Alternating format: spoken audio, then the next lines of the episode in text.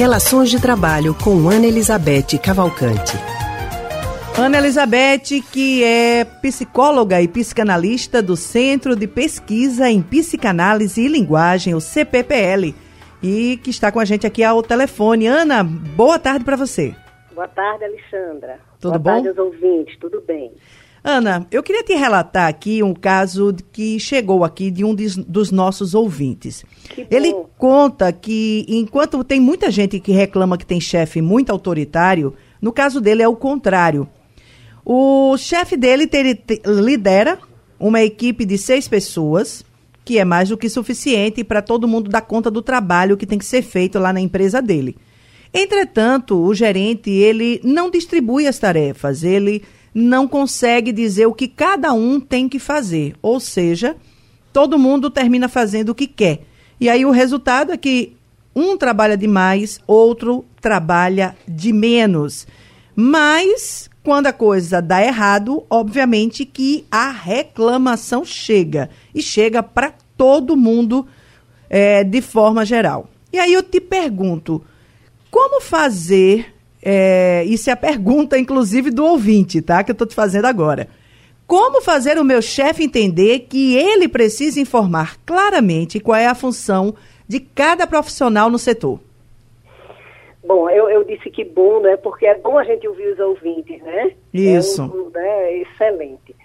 É, e eu concordo inteiramente com ele. Acho que a percepção dele está corretíssima. Um, um gestor omisso ele é tão nefasto para o trabalho, para a equipe, quanto um gestor autoritário, né?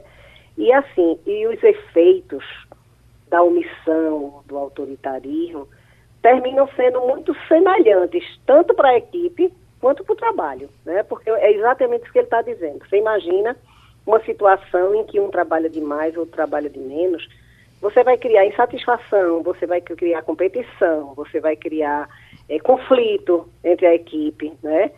É, e quando você tem um gestor autoritário, os sintomas também não são diferentes. É uma equipe que trabalha, resumidamente, de forma extremamente insatisfeita.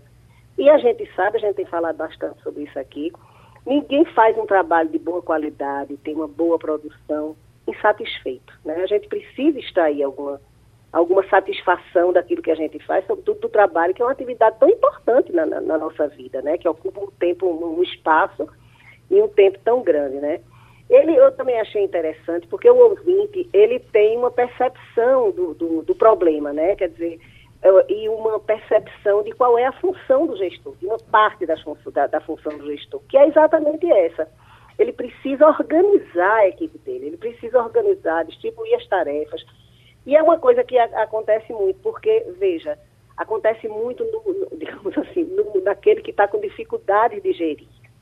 Ele, é, muitas vezes, por ter medo de ser autoritário, de não querer mandar, ele então se omite.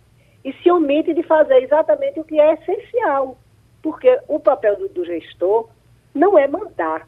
O papel do gestor é exatamente articular a sua equipe, mediar os conflitos, criar um bom clima, promover um bom clima para a equipe, promover uma situação em que as pessoas possam crescer, ou seja, promover uma, uma situação em que as pessoas possam produzir de forma compartilhada, porque hoje em dia ninguém produz só, o trabalho aqui em equipe hoje é uma coisa absolutamente indiscutível, né?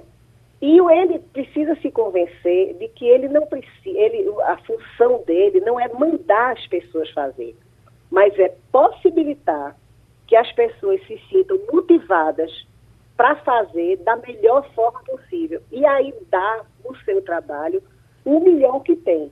Então você veja uma coisa interessante, né, Alexandra? A, a, o, o, o, gestor, ele precisa entender do negócio. Mas Sim. o que o gestor de fato precisa de entender é de gente, de Isso. pessoas, né?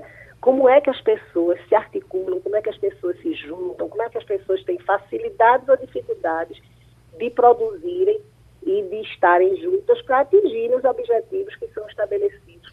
Agora, Ana, me tira uma dúvida. Você já deu uma diferenciada aí nesses dois opostos, né? Tanto no autoritário como naquele que não exerce a sua autoridade. Mas eu te faço uma pergunta: qual dos dois é o pior? olha, qual dos dois é o pior vai depender da situação específica, certo? Porque, como eu disse para você, os dois não são gestores. Certo. Certo?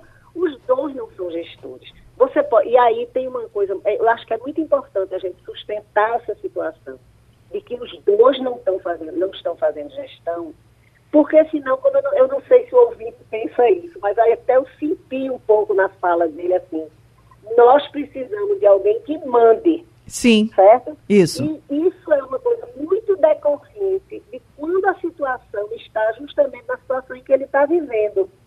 A situação de omissão, às vezes, faz com que a equipe anseie um, um gestor autoritário. E isso é a pior coisa do mundo, entendeu? Quer Entendo. dizer, na falta de alguém que exerça uma autoridade, porque autoridade e autoritarismo são coisas diferentes, gestor, ele exerce autoridade, mas é uma autoridade reconhecida, é uma autoridade respeitada, é uma autoridade, digamos assim, é uma autoridade dentro de um espaço democrático, entende?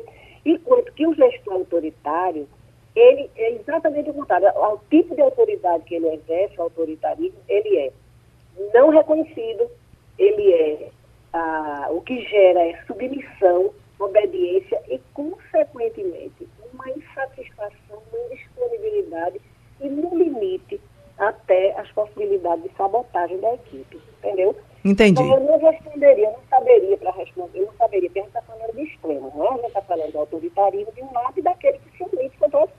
Ou seja, o caminho, o caminho é a linha do meio. É, é você chegar e, e, e fazer, procurar fazer o que é que o gestor precisa fazer, que é exercer de forma democrática, não é? é a sua autoridade dentro do espaço de trabalho. Muito bem, Ana Elizabeth Cavalcante, obrigada pela tua participação aqui conosco. Um grande abraço a você. Para você também agradeço ao ouvinte, pelo, ao ouvinte pela questão, que foi muito boa. Até a próxima, então. Boa tarde. Até a próxima, Ana. Conversamos com a psicóloga e psicanalista do Centro de Pesquisa em Psicanálise e Linguagem, CPPL, Ana Elizabeth Cavalcante.